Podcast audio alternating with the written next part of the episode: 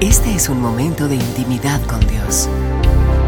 Verdades eternas con Humberto Canción. Bienvenidos.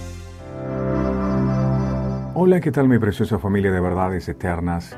El Señor me los bendiga a todos. Hoy comparto con ustedes una palabra que está en el libro de Joel, capítulo 2, verso 28, que enseña, y después de esto derramaré mi espíritu sobre toda carne y profetizarán vuestros hijos y vuestras hijas, vuestros ancianos soñarán sueños y vuestros jóvenes verán visiones. Joel significa el Señor es Dios y la Biblia identifica al profeta con ese nombre como el hijo de Petuel.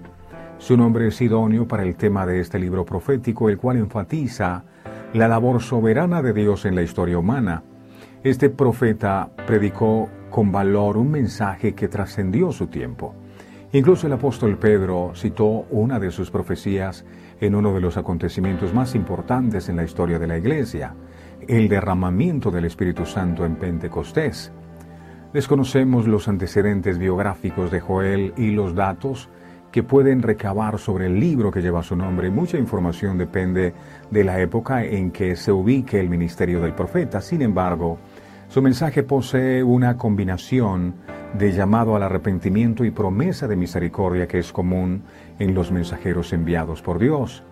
Mucho del contenido de su enseñanza puede hallar una aplicación práctica en cualquier época. Los estudiosos presentan diferentes fechas posibles en las que Joel profetizó. A pesar de que se desconoce con certeza la fecha del libro, el impacto en su interpretación es mínimo, independientemente de la fecha en que Joel ministró. El bosquejo del mensaje que predicó Joel es claro. Está la plaga de langostas recién experimentada, que fue un juicio de Dios. Está también el juicio posterior, el día del Señor, será aún más grave que el primero. Ambos acontecimientos constituyen el fundamento para su reprensión a los ancianos y al pueblo de Israel. Al final de su libro incluye una advertencia a las naciones. Su preocupación se enfocó en abordar el día del Señor, que es una referencia al juicio de Dios, la restauración o recompensa de su pueblo y la reivindicación de su nombre. Pido al Señor con todo mi corazón que su palabra no vuelva vacía, sino que cumpla el propósito con el cual ha sido enviada. Les recuerdo, mis amados, que nos pueden encontrar en nuestra página web. Allí estamos como www.verdadeseternas.com. El Señor les bendiga a todos.